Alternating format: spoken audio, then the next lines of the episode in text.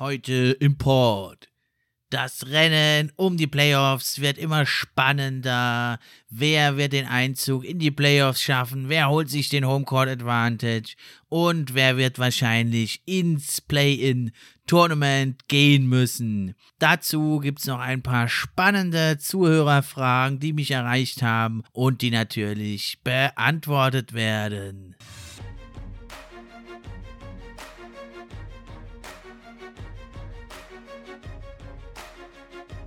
NBA Fan Podcast, der Podcast für alle echten Fans.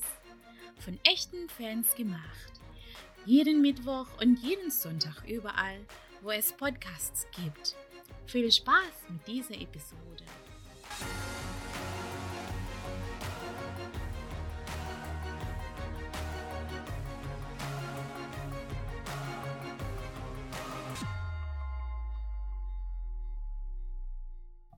Hi, hallo und herzlich willkommen zur neuen Episode vom NBA Fan Podcast.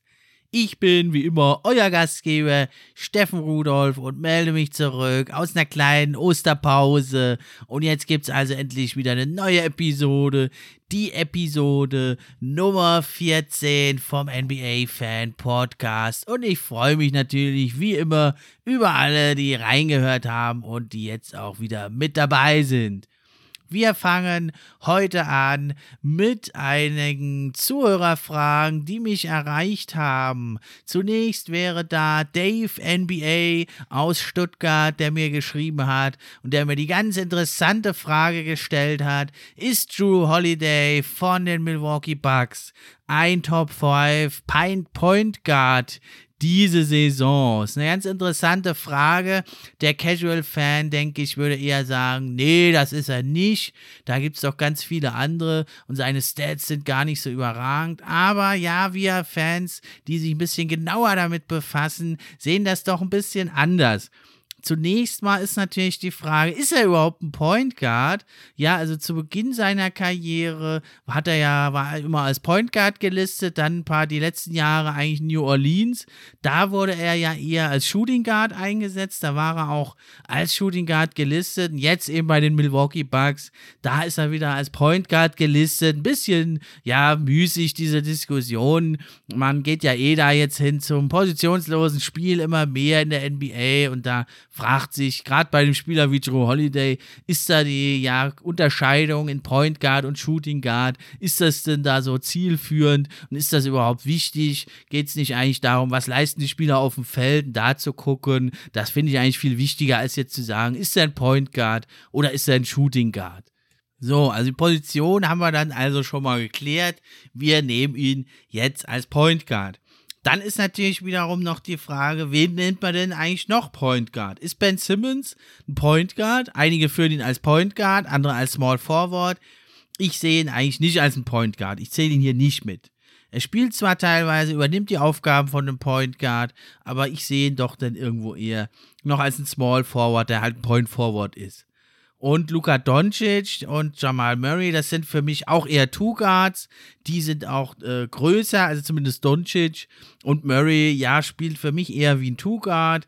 Ja, kann man auch drüber streiten. Ich sehe die jetzt also zumindest beide hier nicht als Point Guards. Dann ist natürlich die Frage, ja, Joe Holiday, was hat er denn geleistet diese Saison bisher? Ja, er ist ein bisschen verhalten gestartet, ist auch ein neues Team und er ist so kein Spieler, der jetzt sofort immer gleich alles an sich reißen muss. Er ist ja ein teamdienlicher Spieler und da hat er ein bisschen abgewartet, erstmal sich da etabliert im Team und dann hat er aber jetzt doch ziemlich aufgetrumpft. Also er steht im Moment bei 17 Punkten pro Spiel. Das Ganze noch garniert mit 5,4 Assists. Das ist ein bisschen runtergegangen im Vergleich bei ihm zu den letzten Jahren. Ja, ähm, die Assists, da hat er eigentlich einen Karriereschnitt von über 6. Aber es liegt natürlich auch an der Rolle, die er spielt bei den Milwaukee Bucks. Da bringt natürlich öfters mal auch Giannis Antetokounmpo den Ball der Greek Freak, dann ist natürlich da die Assistrate natürlich ein bisschen niedriger. Die Rebounds, da hat er 4,6, ziemlich gut für einen Point Guard. Und er hat also vor allem, das ist auch wirklich interessant, er ist ja ein defensiv starker Spieler. 1,8 Steals, das ist richtig gut und 0,5 Blocks. Ja, und dann hat er aber auch nur zwei Turnover. Das sind jetzt erstmal die reinen Zahlen. Die klingen jetzt zwar gut, aber nicht so beeindruckend. Dann schauen wir aber mal ein bisschen genauer hin jetzt natürlich. Und da muss man sagen, seine Field Goal Quote, die ist echt sehr, sehr gut. Er hat über 50 Prozent, fast 51 Prozent liegt damit also bei den Point Guards sehr, sehr gut und auch fast 5% über seinem Karriereschnitt. Und ähnlich sieht das auch aus bei den Dreiern, denn da nimmt er also ziemlich viele, fast 5 pro Spiel, macht auch fast 2 und liegt also bei 39%. Das ist ein Topwert für ihn, für seine Karriere. Er hat zwar schon mal ähnliche Prozentzahlen erreicht, aber da hat er deutlich weniger Dreier genommen. Also das ist schon mal richtig stark. Auch bei den Freiwürfen, er nimmt jetzt nicht so arg viele, nur zwei pro Spiel, trifft er aber echt gut, fast 82 Prozent. Das auch ein Karrierebestwert. Bei ihm aber, bei Joe Holiday, müssen wir natürlich genauer hinschauen noch und müssen mal uns ein paar Advanced Stats angucken. Und da sehen wir dann natürlich nochmal, was wirklich ihn da ausmacht. Denn er ist jemand, er scoret jetzt zwar 17 Punkte, ziemlich ordentlich, ist aber kein Topscorer in der Liga. Aber er ist eben einer, der gute Würfe nimmt und der die auch gut trifft dann. Ja, und das sieht man einfach am True Shooting. Da hat er 57,7 Prozent, ist da also bei den besten 30 Prozent der Liga, liegt er da im 70. Perzentil. Und bei den Turnovern ist er also auch ganz gut. Ja, bei der Load, da liegt er natürlich eher im Mittelfeld, wie gesagt, ist es doch dann auch oft Janis, der da das kreiert. Und True Holiday, der spielt ja eigentlich als klassischer Free-and-D-Guard. Der gibt ja also Dreier oder auch sonstiges Scoring aus der Midrange und eben die fantastische Defense, die er da bringt. Da ist er nämlich absolut überragend. Also bei Deflections, ja, hat bei, wenn man das hochrechnet auf 36 Minuten, hat er fast vier Deflections, ja, also er lenkt viermal dann Pässe vom Gegner, ja, lenkt da ab zum Mitspieler oder ins Aus, also richtig, richtig gut. Da ist er bei den zehn besten Prozent der Liga, liegt da im 89. Perzentil und auch da für einen Guard blockt er relativ gut, ja, hat schon diverse Jumpshots geblockt. Und da liegt er auch bei den Besten. Und insgesamt, wenn man mal in Advanced Stats sich seine Defensive anschaut, da liegt er also in der gesamten Liga und eben aber vor allem verglichen mit Guards, ja, liegt er da im 94. Perzentil. Da ist er also absolut einer der allerbesten Guards, Defender, ja. Und das ist, er schlägt sich natürlich denn eben auch nieder. Er ist also einer der besten On-Ball-Stopper in der gesamten Liga. Also jetzt nicht nur unter Guards. Er liegt da in der gesamten Liga auf Platz 15 und eben davor noch so starken Verteidigern wie eben Ben Simmons, Marcus Smart und anderen. Und auch wenn man schaut, Secondary Ballhändler, das ist ja so seine Rolle, die es trifft. Der zweite Ballhändler eben neben Giannis. Und da liegt er also auf einem sehr, sehr guten Platz 13 in den Advanced Stats. Ja, und wenn wir da schon jetzt bei den Advanced Stats sind, dann schauen wir uns da natürlich die ganz wichtige Zahl eben auch an. Und das ist das Player Efficiency Rating von Hollinger erfunden. Und das verrät uns also ganz, ganz viel darüber, wie effizient eben ein Spieler ist. Und wenn man da mal schaut, bei den Point Guards, dann liegt da auf dem achten Platz, liegt Drew Holiday mit 23,15 sehr, sehr gut also ja, wo führt ihn das jetzt hin? Also so Rankings sind natürlich immer ganz schwierig, weil es auch ein bisschen Geschmackssache ist, wie man die dann auslegt, die Statistiken. Aber ich denke zumindest so, so Gruppen kann man machen. Also für mich die besten Point Guards der Liga Top 5. Da kommt Drew Holiday nicht ganz hin aus meiner Sicht. Ich sehe dann doch Curry, Lillard, Kyrie Irving und auch James Harden, der eben, ja, es war früher immer ein Shooting Guard, jetzt aber spielt er wieder den klassischen Playmaker und wird daher auch als Point Guard geführt. Die sehe ich dann schon noch ein Stück stärker.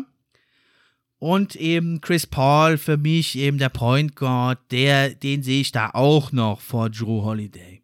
Aber dann kommt er schon, der Mann, finde ich, weil dann kommt die nächste Gruppe, da liegen für mich Spieler wie Mike Conley, Michael Brockton, Trey Young, der Aaron Fox und eben ähm, Drew Holiday. Und da ist für mich eigentlich Drew Holiday auf dem sechsten Platz. Man könnte ein bisschen streiten. Malcolm Brockton spielt eine ganz fantastische Saison.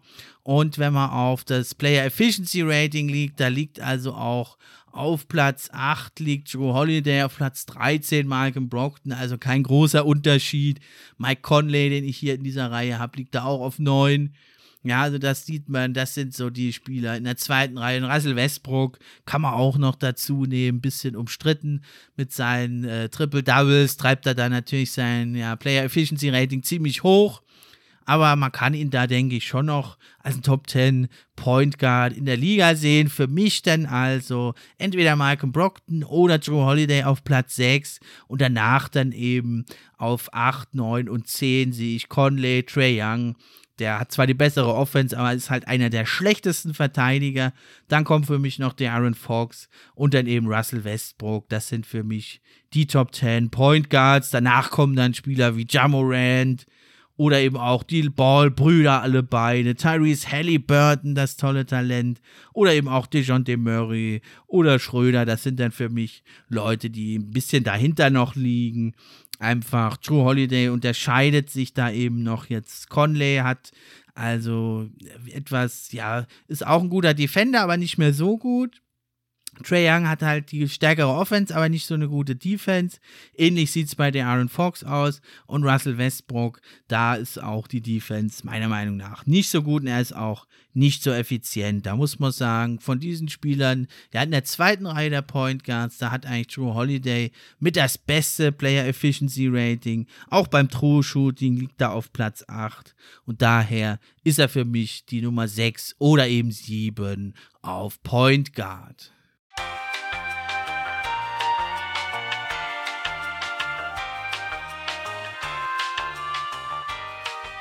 Damit kommen wir zur zweiten Frage vom Zuhörer Ball is Live 41 und er hat gefragt, wie kann es sein, dass Anthony Edwards nach der Verletzung von LaMelo Ball jetzt überall oder fast überall als Favorit gehandelt wird auf den Rookie of the Year Award und eben nicht Tyrese Halliburton. Ja, also das ist wirklich eine gute Frage. Ich denke, das liegt an zwei Gründen. Der erste Grund kann sein, ja, wie in dieser heutigen Zeit Leute die NBA erleben. Also doch ein Teil, finde ich, der Leute, die die NBA verfolgen, die schauen sich nicht wirklich die ganzen Spiele an. Die gucken mal auf den äh, Stat-Score, dann sehen die da, oh, äh, Anthony Edwards hat 38 Punkte gemacht und sind dann da begeistert und sind ganz beeindruckt, sehen aber nicht, der hat auch 24 Würfe genommen und hat sieben Turnover gehabt. Ja, das ist, das ist so ein Punkt und gucken sich nur die Highlight Reels an und da ist natürlich Anthony Edwards ein toller Spieler. Ich will den hier auch gar nicht schlecht reden. Ja, das ist äh, ein ganz toller Spieler und der wird seinen Weg gehen. Der muss halt gucken, dass er effizienter wird. Das ist ja jetzt gar nicht das Thema. Aber es ist eben, das ist nämlich der zweite Punkt. Also der erste Punkt, wie gesagt, ja, wie die Leute das Spiel halt verfolgen. Wenn man sich halt ein ganzes Spiel anschaut, dann finde ich, sieht man einfach Anthony Edwards. Der ist halt, der ist ja auch ein junger Kerl. Ist ja ganz klar. Aber der trifft halt doch ganz oft eine falsche Entscheidung, überdreht, nimmt verrückt verrückte Würfe, ineffiziente Würfe, sehr früh in der Shotglock auch und äh, trifft oft die falschen Entscheidungen, gerade in der Defense. Das darf er ja auch alles machen, aber eben Tyrese Halliburton, da sieht das ganz anders aus. Der nimmt ganz selten mal einen schlechten Wurf. Der ist einfach clever, der spielt die Assists, der spielt auch mal den Hockey-Assist. Das ist einfach, man sieht viel weniger Fehler bei ihm, alles ein bisschen eleganter und wie aus einem Guss. Und das sieht man eben einfach nur, wenn man sich die Spiele halt auch anguckt und nicht nur den Boxscore und die Highlights oder so ein Condensed Game. Da sieht man natürlich natürlich nur die guten Aktionen, die ja ein Anthony Edwards durchaus auch hat. Das ist ja ganz klar. Dem gehört ja die Zukunft. Und deswegen geben ihm ja auch die Timberwolves da so ein, viele Würfe. Das ist ja auch natürlich ein Teil, um den Spieler zu entwickeln. Ja, das ist der erste Punkt. Und der zweite Punkt ist eben, wie, was bewertet man eigentlich beim Rookie of the Year? Und da schauen halt doch viele nur auf die reinen Stats, also nur auf den Boxscore, ja, wie viele Punkte, Rebounds, Assists und vielleicht dann noch ein bisschen auf die Wurfquoten. Da würde man jetzt schon ein bisschen zweifeln, da ob Anthony Edwards der Richtige ist. Aber klar ist, man kann das natürlich auch sehen. Es geht ja so darum, welcher der Rookies zeigt hier so sein größtes Potenzial und zeigt sein Talent und hat auch mal ein tolles Spiel. Die hat ja der Anthony Edwards durchaus auch schon tolle Spiele gehabt. Das wollen wir ihm ja gar nicht absprechen. Wenn man jetzt natürlich das äh, sieht wie eher wie ein MVP-Award, ja, wenn man sagt, ja, die ganze Leistung, auch in der Defense vor allem, die wird bewertet. Da soll derjenige von den Rookies den Award bekommen, der konstant auch äh, beyond the box score halt die beste Leistung und den größten Impact auf sein Team hat.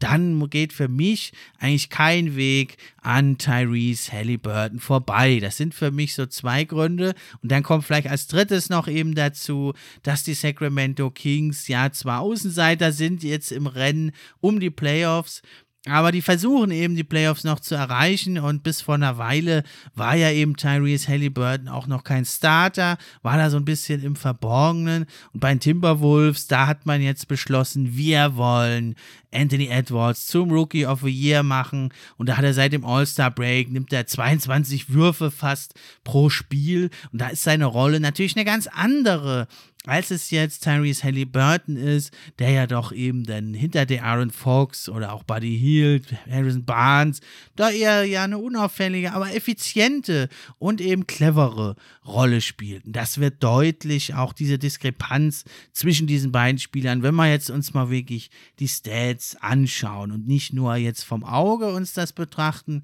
sondern auch mal auf die Zahlen schauen. Was fällt da auf? Zunächst mal, jetzt haben sie fast mittlerweile fast die gleichen Minuten. Halliburton 30,3, Edwards 31, das nimmt sich nichts. Dann bei den Punkten. Halliburton 13,1 pro Spiel, Edwards 17,6 ist natürlich deutlich besser. Aber dann bei den Assists. Halliburton 5,1, Edwards 2,6, also nur etwa die Hälfte. Rebounds sind ähnlich. Und jetzt kommt man zu den großen Unterschieden. Denn Anthony Edwards nimmt fast 17 Würfe, Halliburton nur etwa 11, 10,5 genau. Und die Effizienz, das ist einfach das, was diese zwei Spieler im Moment noch extrem separiert. Bei den Freiwürfen geht es noch. Halliburton 87,5, Anthony Edwards 78,5, durchaus gut. Aber jetzt, wenn wir uns mal die Dreierquoten angucken, da hat also Halliburton ganz, ganz starke 41,8 Prozent und Halli, ähm, sorry, Anthony Edwards nur 31,3 Prozent, also nicht gerade gut. Was ihn nicht daran davon abhält, 6,8 äh, Dreier zu nehmen pro Spiel, verglichen mit den ja auch relativ vielen 5,2 von Halliburton, der die aber eben viel besser trifft, ja, und aus dem Feld ist es also auch ein ganz, ganz großer Unterschied. Da liegt ja Halliburton mit 48,2 Prozent Field Goals, also richtig gut im Rennen. Und bei Anthony Edwards sind es halt leider auch nur uneffiziente 39,4. Ja, und noch krasser wird der Unterschied, wenn man sich das Player Efficiency Rating anguckt, von Hollinger erfunden. Und da liegt eben Tyrese Halliburton mit einem guten Wert von 19,15 auf dem zweiten Platz bei den Rookies, ja. Nur hinter Lamello Ball. Und da liegt Anthony Edwards mit 13,64, liegt er da nur auf dem 19. Platz. Noch krasser wird das, finde ich, wenn man das mal auf die gesamte Liga sich anschaut mit dem Player Efficiency Rating. Da liegt Tyrese Halliburton auf einem insgesamt 97. Platz, was richtig gut ist für einen Rookie. Nur Lamello Ball eben ist noch ein bisschen besser. Leider jetzt verletzt. Und da liegt also auch Anthony Edwards Meilen dahinter. Da liegt er auf dem 244. Platz von 350. Also bei den schlechtesten 100 Spielern. Und noch krasser wird es, finde ich, wenn man sich das True Shooting anguckt. Und jetzt ist ja nun Anthony Edwards ein Scorer, ein Shooter. Durchaus ja auch einer mit Zukunft. Aber wenn wir uns das True Shooting anschauen, da hat er 49% und ist nur viertletzter bei den Rookies, 34. von 38. Und jetzt haltet euch fest, wenn man sich die ganze Liga anguckt, da ist er also 327. von 364 Spielern im True Shooting, also ganz, ganz weit unten. Und bei Tyrese Halliburton sieht das natürlich anders aus. Er hat da 59,9, fast 60 Prozent beim True Shooting. Ist gut für den sechsten Platz bei den Rookies. Und insgesamt ist er da auch unter den ersten 100 von 350 Spielern. Das ist also eine ganz andere, ganz andere Welt eigentlich. Und deswegen geht für mich, da, wenn man jetzt Lamello Ball rausnimmt, wenn man sagt, er kriegt das nicht, er hat zu wenig Spiele, das sind für mich zu wenig Spiele, wenn er nicht noch ein paar macht die Saison, so fünf bis zehn, müsste er wirklich noch machen, Lamello Ball, dann kann er sich das noch greifen. Sonst geht für mich, wenn das jetzt so weiterläuft, kein Weg äh, vorbei an Tyrese Halliburton, was aber nichts daran ändert, dass Anthony Edwards auch ein toller Spieler ist und einfach auch eine ganz andere Rolle hat. Und er hat also außer Carl Anthony Towns ist da kein anderer Scorer bei den Timberwolves. Und da ist es natürlich dann folgerichtig zu sagen, lassen wir den Jungen mal ballern, lassen wir den mal machen. Und also er macht ja auch da fast 18 Punkte im Schnitt wird wahrscheinlich noch hochgehen, vielleicht sogar bis auf 20 Punkte, denke ich. Und ja, dann ist er natürlich mit im Rennen. Für mich ist doch aber dann Tyrese Halliburton der deutlich effizientere, stärkere Spieler. Aber das kann ja natürlich schon nächste Saison oder in zwei, drei Jahren durchaus auch anders wieder aussehen. Ja, also für mich die, um zur Frage zurückzukommen, nicht nachzuvollziehen, wie das sein kann, dass Anthony Edwards hier als Favorit gehandelt wird. Die Ursachen habe ich aber auch schon zu Beginn hier dieses Abschnitts erläutert.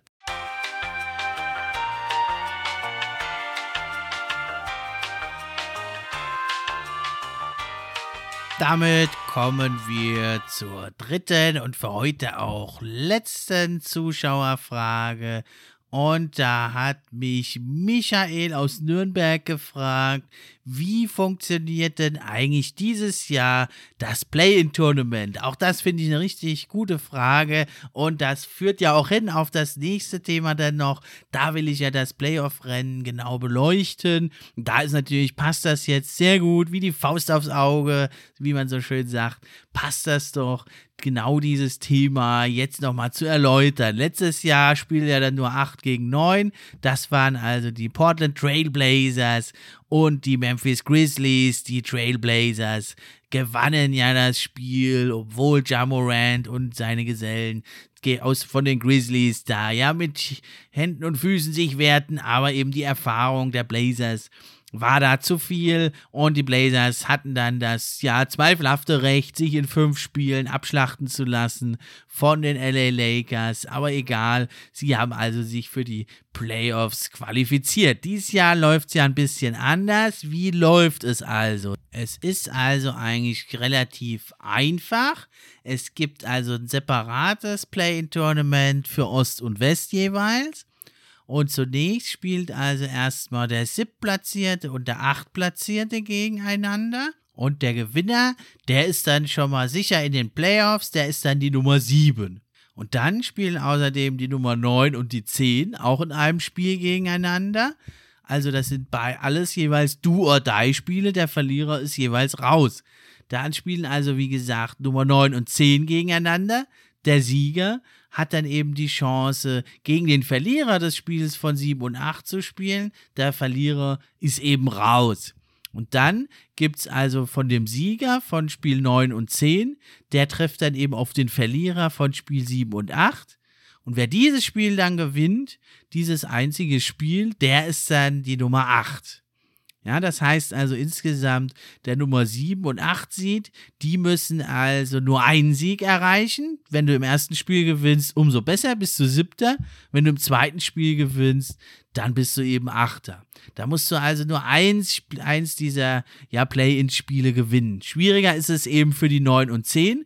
Da musst du erstmal das Spiel 9 und 10 gewinnen und dann musst du eben den Verlierer von 7 und 8 noch schlagen. Das heißt, du musst also schon mal zwei dieser Do-or-Die-Spiele gewinnen und dann bist du aber auf dem achten Platz in den Playoffs und hast dann eben das zweifelhafte Recht gegen ein wahrscheinlich weit überlegenes Team, dem ich die Nummer 1 anzutreten in der ersten Runde. Aber wer weiß, dann hast du nämlich schon zwei Spiele gewonnen oder eben im Fall von der Nummer 7 oder 8 hast du dann ein Spiel gewonnen Du warst schon mal wahrscheinlich, das wären wahrscheinlich enge Spiele. Das sind ja Teams, die gar nicht viel trennt. Das sind ja nur ein paar Siege im Moment, die diese Teams voneinander trennen. Und wenn du dann schon mal in einem oder in zwei solcher Do-or-Die-Spiele dich bewiesen hast, dann bist du natürlich gut drauf. Dann hast du Selbstvertrauen. Und ähm, der Nummer eins oder der Nummer zwei Seed, auf den du dann triffst, die haben ja erstmal die Regular Season wahrscheinlich locker ausklingen lassen. Und die sind dann noch nicht so heiß. Und wenn du dann vielleicht gleich im ersten Spiel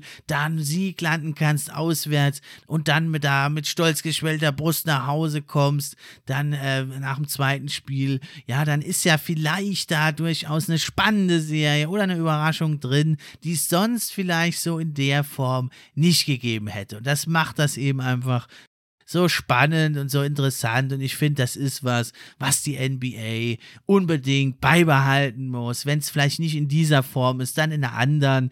Ich finde es also richtig cool und ich freue mich da schon drauf. In sechs Wochen, Mitte, Ende Mai, geht das ja schon los.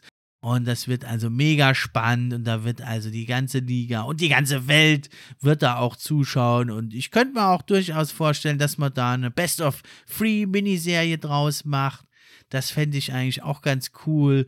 Und äh, was spricht dagegen? Also es sorgt einfach für Spannung und es hat ja einfach diese Saison auch schon sehr stark verändert. Es gibt viel weniger Teams, die direkt nach unten blicken und viel mehr Teams, die halt versuchen, da noch bis auf diesen letzten zehnten Platz, der zur Teilnahme am Play-in-Tournament berechtigt, vorzurücken dann schauen wir uns das im nächsten Abschnitt hier genauer an. Da geht es ja jetzt eben um das Rennen, um die Playoffs. Wer wird sich den Homecourt Advantage sichern? Wer kommt noch direkt in die Playoffs? Und wer wird wahrscheinlich diesen ja doch harten Gang ins Play-in-Tournament antreten müssen? Dazu gleich mehr.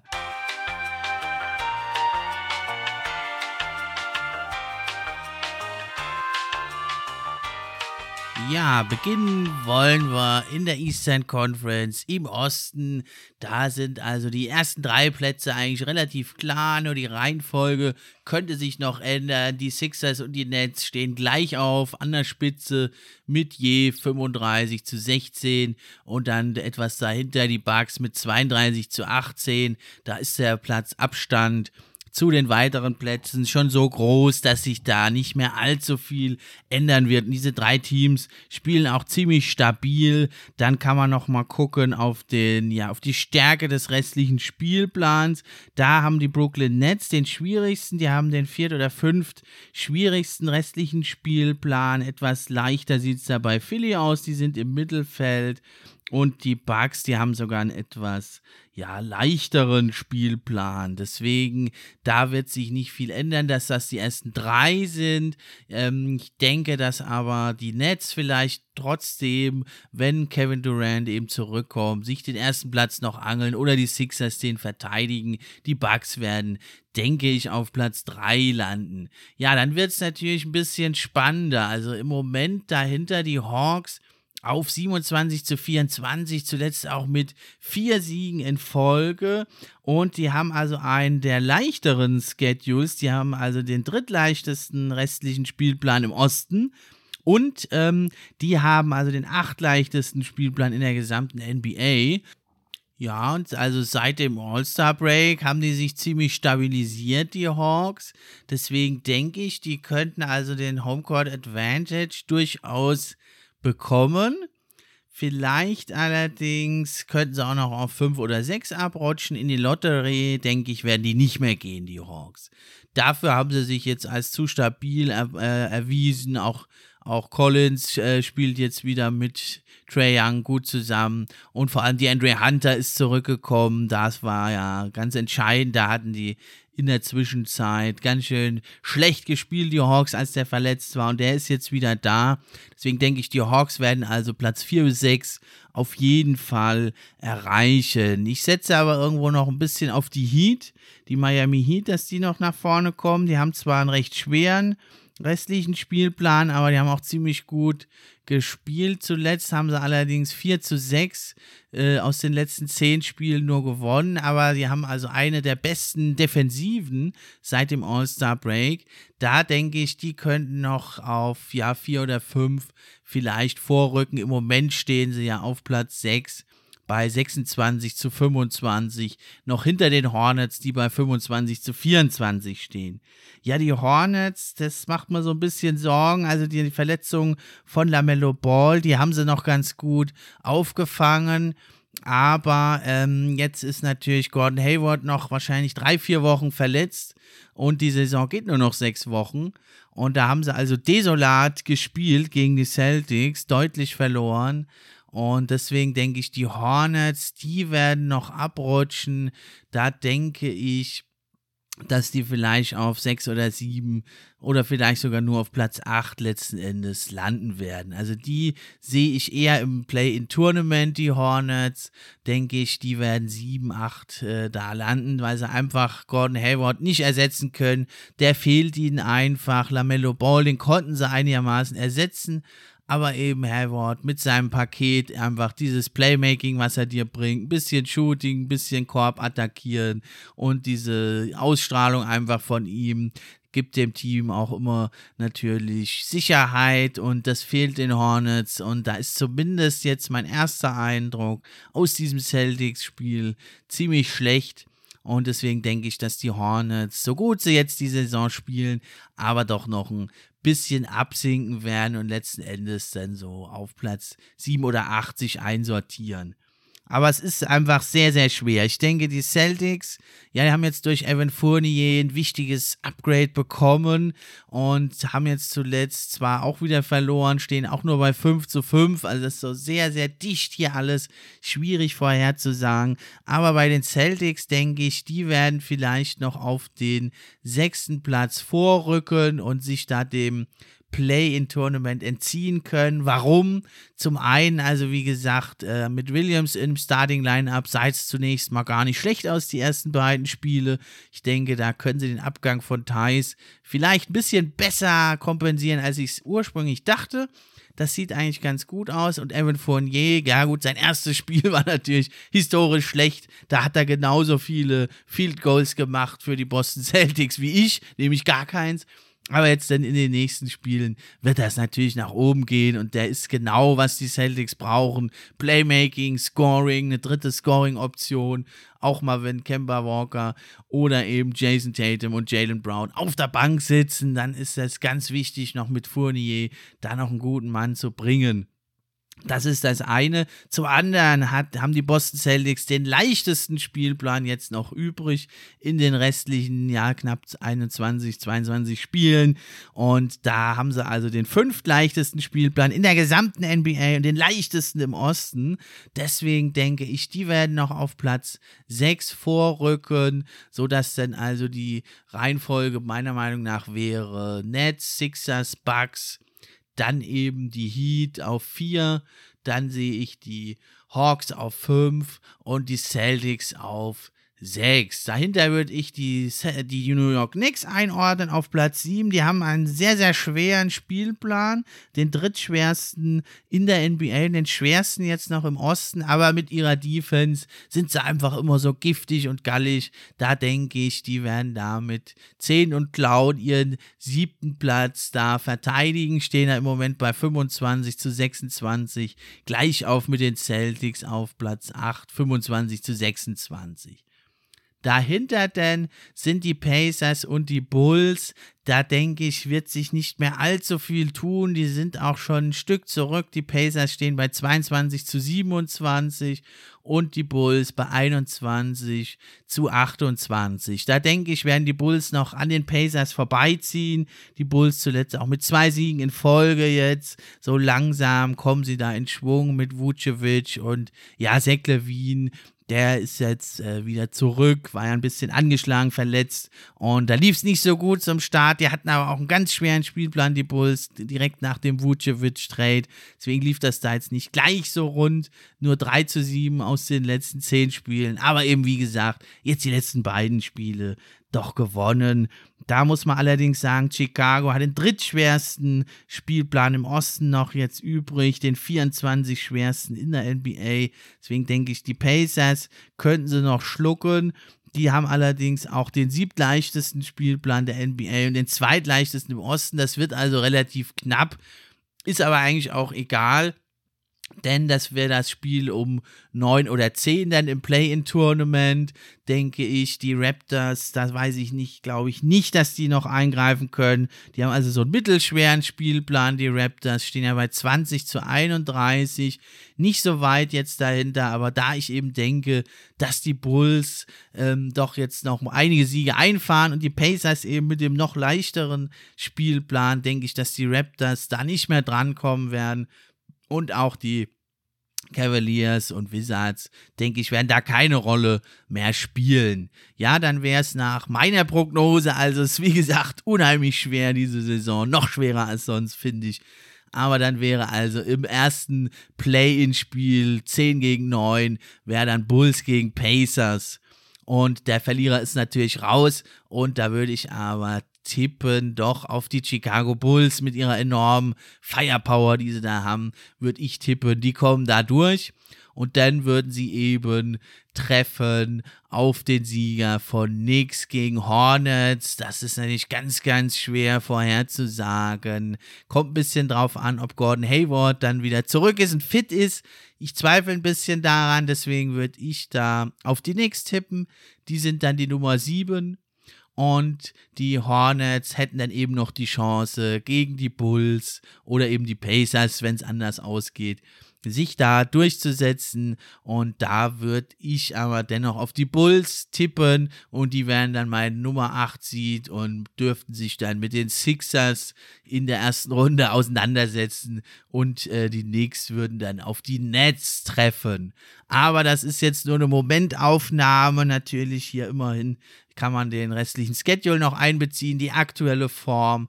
Aber es kann so schnell gehen, wenn seine Verletzung geschieht, kann das natürlich sich auch wieder ändern. Und das ist jetzt eben diese spannende Phase der Saison, in der man wirklich jeden Tag dann aufs Standing guckt und schaut, was hat sich da verändert.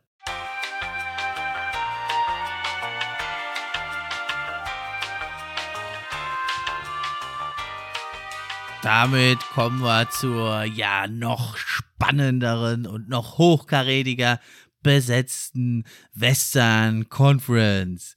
Da ist ein Team marschiert vorneweg. Heute haben sie zuletzt also die Utah Jazz eine ja Pleite kassiert bei den Dallas Mavericks, die zuletzt also in ganz ganz starker Form auftrumpfen und die denke ich auch noch ein Stück weit sich nach vorne schieben könnten. Aber fangen wir erstmal an mit den Jazz. Es war erst die zwölfte Niederlage diese Saison. Bernstark. Daheim haben sie jetzt 22 Siege in Folge, nachdem sie ja die ersten beiden Spiele in der Saison daheim verloren haben. Jetzt haben sie 22 Heimsiege in Folge, stehen bei 22 zu 2 und auswärts also auch bei guten 16 zu 10. Da ist also, sind sie nicht das stärkste Team, da sind die Suns zum Beispiel stärker mit 17 zu 6 oder auch die Nuggets auswärts mit 16 zu 9 etwas stärker. Und aber die Jazz natürlich eine ganz fantastische Saison mit 76 Prozent, also mehr als drei Viertel ihrer Spiele gewinnen sie. Und auch jetzt vor dieser Niederlage gegen die Dallas Mavericks haben sie neun Spiele in Folge gewonnen, stehen also bei 9 zu 1 aus den letzten zehn Spielen. Und was noch dazu kommt, ist, sie haben den leichtesten restlichen Spielplan in der gesamten Liga und natürlich dann auch im Westen. Und daher für mich denke ich, wenn da nichts mehr, niemand sich verletzt und nichts anderes Dramatisches geschieht, dann sollten die Jazz den ersten Platz sicher machen und also diese fabelhafte Saison jetzt noch zu Ende spielen und wirklich eine fantastische Saisonleistung dann mit dem ersten Platz sich belohnen. Ja, kurz dahinter stehen ja dann schon weitere Teams. Zum einen für mich die Überraschung der Saison, die Phoenix Suns stehen bei 35 35 zu 14, zuletzt auch mit starken sechs Siegen in Folge und auch mit 9 zu 1 Siegen aus den letzten zehn Spielen. Also echt fantastisch. Da haben wir ja in der letzten Folge vom NBA Fan Podcast auch ausführlich drüber gesprochen mit den Gästen vom Court Life Podcast damals. Da sage ich gar nicht mehr viel dazu zu den Suns. Ja, die haben also einen etwas schwereren Spielplan.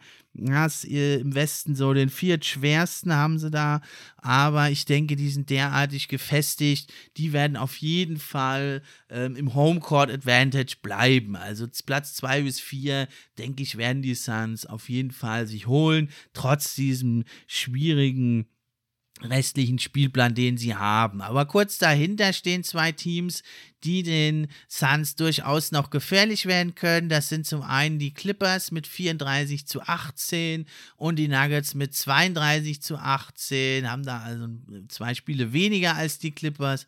Beide Teams zuletzt bärenstark aufgetrumpft. Beide Teams mit 8 zu 2 Siegen aus den letzten 10 Spielen. Und die Nuggets natürlich nach der Trade Deadline sogar jetzt 6 Siege in Folge. Aber die Clippers auch 2 Siege in Folge. Das sind also zwei Teams, die gerade ganz, ganz heiß sind und die sich ja beide also nochmal zur Trade Deadline verstärkt haben und die Clippers haben sich ja jetzt noch mit dem Marcus Cousins auch noch verstärkt. Muss man mal schauen, ob es wirklich eine Verstärkung ist. Wenn er einigermaßen fit ist, dann denke ich, wird sein 10-Tages-Contract auch noch verlängert. Aber vor allem eben auf Point Guard haben sich ja die Clippers nochmal mit Rajon Rondo verstärkt und sah auch ganz gut aus, was er da gemacht hat, die ersten Spiele. Von daher denke ich, die Clippers, mit denen ist zu rechnen, die haben auch also den viertleichtesten restlichen Spielplan im Westen und in der Liga. Und da werden sie, denke ich mal, noch versuchen, den zweiten Platz anzugreifen. Kommt natürlich drauf an, wer dann der, der siebte Platz ist. Aber da gibt es ja eben auch noch das Play-in-Tournament. Denn es könnte ja sogar sein, dass die Lakers noch auf Platz 7 abrutschen. Gar nicht mal so unwahrscheinlich. Dazu kommen wir gleich noch.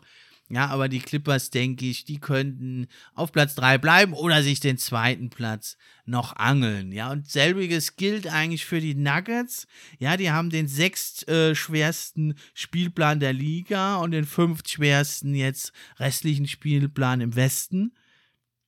Also mit dem, da sind sie natürlich derartig stark jetzt mit, ja, mit Aaron Gordon. Das funktioniert ja richtig gut. Also das Dreier-Shooting noch nicht so, aber eben dieses Cutten zum Korb und auch das Zusammenspiel mit Jamal Murray und natürlich in der Defense, da hat Aaron Gordon das so angenommen und kann da jetzt den stärkeren Defender verteidigen, wohingegen Michael Porter Jr. dann ja meistens den kleineren Gegenspieler nimmt, damit seiner Größe und Wingspan auch durchaus ziemlich gut äh, aussieht in der Defense. Also die sind für mich jetzt endgültig auch nochmal in den Kreis der Contender aufgestiegen, die Nuggets. Und die werden also mindestens auf Platz 4 landen oder vielleicht sich noch auf 3 oder sogar auf 2 vorschieben. Aber also der Homecourt Advantage, den werden sie sich nicht nehmen lassen.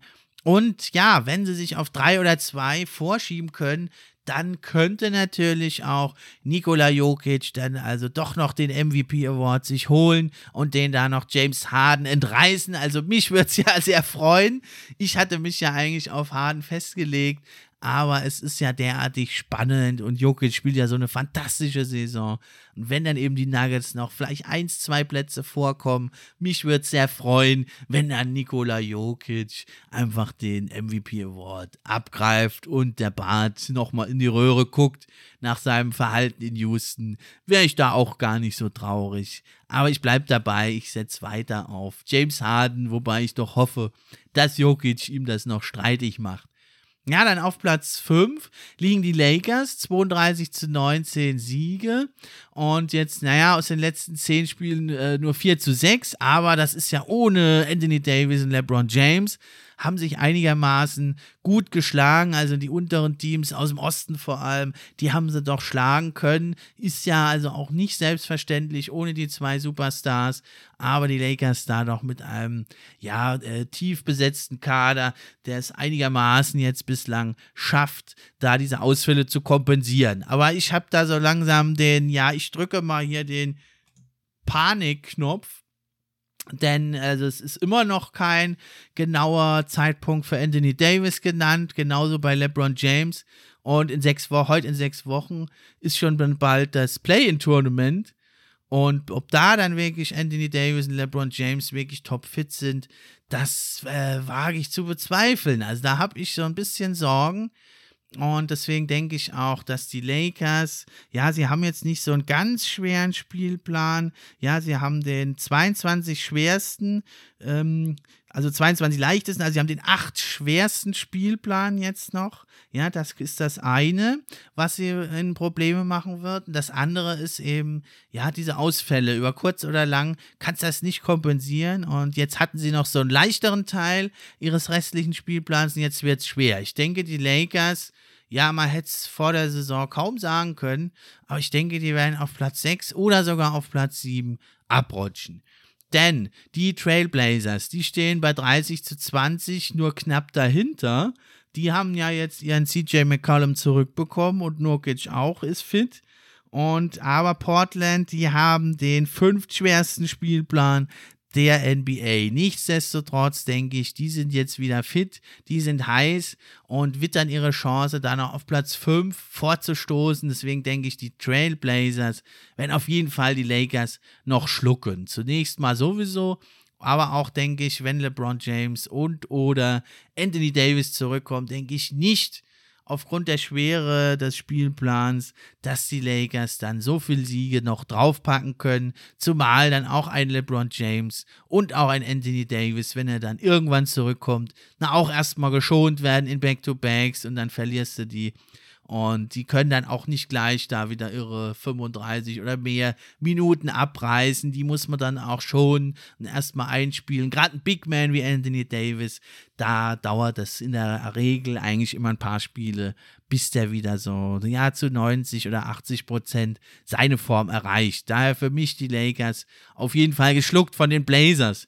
Und eventuell auch noch von den Dallas Mavericks denn die kommen hier, stehen im Moment bei 28 zu 21, also nicht weit dahinter auf dem siebten Platz, haben aber jetzt 7 zu 3 Siege zuletzt aus den letzten 10 und auch 5 Siege in Serie und ein beeindruckender Sieg jetzt gegen die Jazz. Da lief ja Dorian Finney-Smith und Richardson liefen endlich mal heiß. Und das Ganze sogar ohne Christaps Porzingis, der wurde geschont. Also ohne Christaps Porzingis die Jazz zu schlagen, das ist schon beeindruckend.